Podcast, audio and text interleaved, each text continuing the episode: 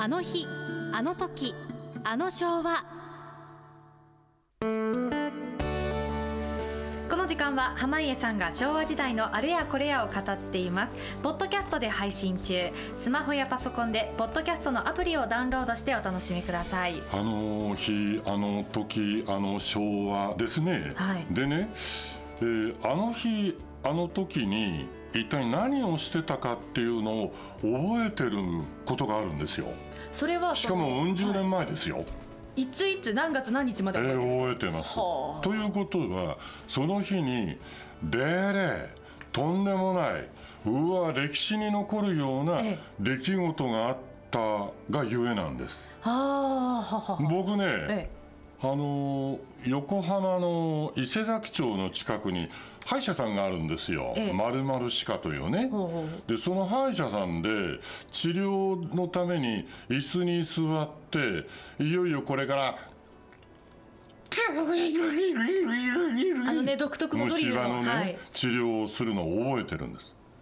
2月28日なんですよ。おはい。何があったのかってテレビついてるんです。ええ。でやけに街中に人が少ないんですよ。はあなんでなんだろう、うん。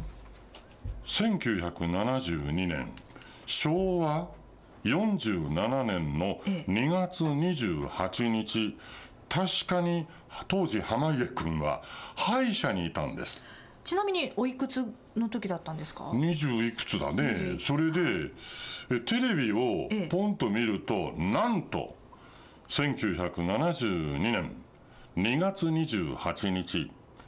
報道番組としてはえ異例の長時間の生中継をしていました。はあ、はあはあはあ、歴史に残る事件です。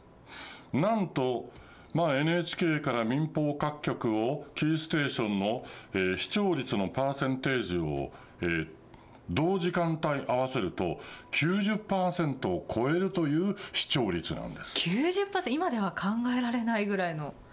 ほとんどの国民がええ。この事件に釘付けになった。それでは街に人が少なかったんです。はあはあ。ヒント。雪山荘。ええ。鉄の大きな玉鉄球ドーン。もう一つヒントカップヌードル。じゃんじゃんじゃんじゃんじゃんじゃんじゃんじゃんじゃんじゃんじゃんじゃんじゃん1972年昭和47年の2月28日。ええ。テレビ局全局はこの中継を生で中継をいたしました浅間山荘事件です。はあすごいでしょ？う10時間ちょっとええ。報道番組としては異例のはい。生中継が全局でやってたんです。はあ。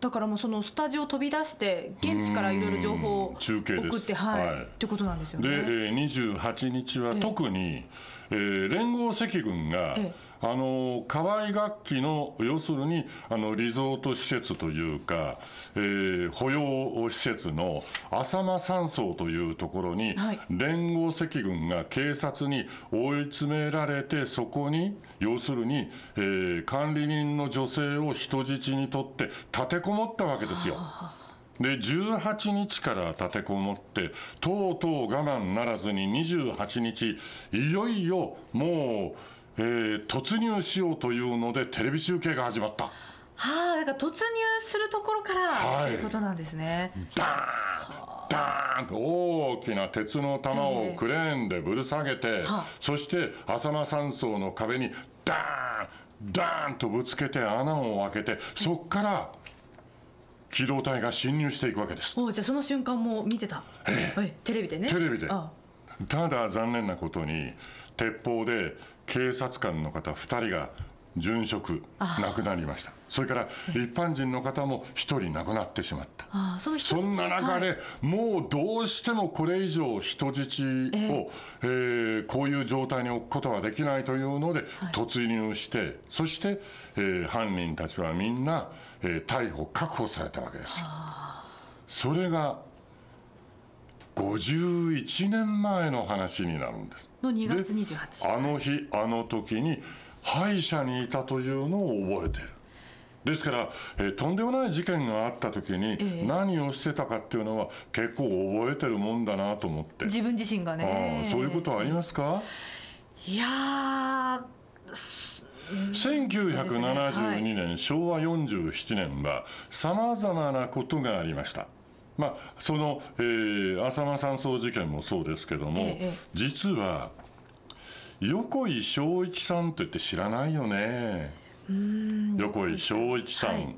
1月の24日です。1972年。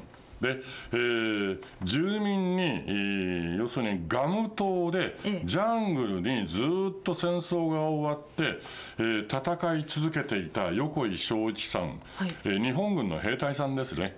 2月2日満57歳で日本に帰ってきましたで28年間に及ぶジャングル生活が終わった瞬間でもあるのですが、あ横井正一さんがこんな言葉を残しています。恥ずかしながら横井正一帰ってまいりました。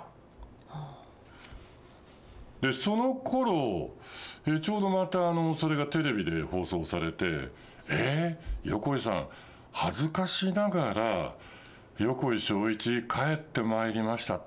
別に恥ずかしいことではないですよ。ええ。ただ日本軍の兵隊さんだった。で、えー敵に降伏して、はい、両手を上げて万歳をして、はい。えー降伏するというのは軍人としては恥ずかしいことだったんですね。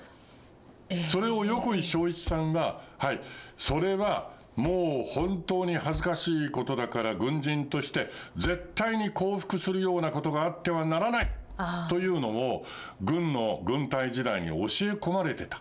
それを横井正一さんは忠実に守っただけなんですよ。で、えー昭和のその、えー時代に、まあ、28年間経って日本に戻ってきた時に恥ずかしながらという言葉を使われました別に恥ずかしいことでは何でもない、ええ。ええ。まあそのねずっとこう引っかかってたんでしょうね。言われてた言葉がねその横井さんにとっては。軍人として教え込まれた、ええ。叩き込まれたことですからね、そしてその次の次の年に今度は、えーあれは、えー小野田博夫さん、えールパンルルソン島でしたな？どこでしたっけあれ？ルバング島ですね、そこで、えー小野田さんは29年間にえー及ぶえージャングル生活ずっと戦争が続いているものと信じてルバング島で戦い続けてたわけですよ。でその頃、えー高度経済成長が一段落した頃なんです。えで、えー日本はあ戦後は終わったなんていうね、えーことを言っていたのですがそれを耳にした時に僕の感覚ですけども、はい。あ戦争って終わったということはないんだなああだからその人によっては中でもしかしたら。全然時代は戦争というのを終わらせてはいけないんだなというふうに逆に思いました。あ昭和20年の8月15日がええ。終戦の日ですね、はい。戦争が終わったと言われていますが戦争はその日に日本が、はいえー連合国軍が日本に常駐することが始まった日であって戦争がこれで終わったという日ではないし戦争というものを、はい、終わりというピリオドを打っちゃいけない戦争というものはものなんだなというのをこの横井正一さんと小野田博夫さんの、えーニュースを耳にして感じたこと。へえだ戦争っていうのは二度と繰り返しちゃいけないというね。えいつかも話したでしょ、ええ。終戦というのはどういうニュアンスだい？戦いはもう終わりですよというふうに解釈しましょうよとええ。いうふうにいつか話をしたの、覚えてるかな、はい。うん、そういうことなんですね、まあ、その他1972年はさまざまなことがありまして実は札幌冬季オリンピック開催オリンピックがありました。その時になんかこう戦後の名残のような言葉が使われました、はい。えー2月3日から2月の13日ですから51年前の今頃ですね、はい。えー札幌の70メートル級スキージャンプで、えーニュースの見出しは日の丸飛行隊表彰台独占。日の丸飛行台というね飛行隊。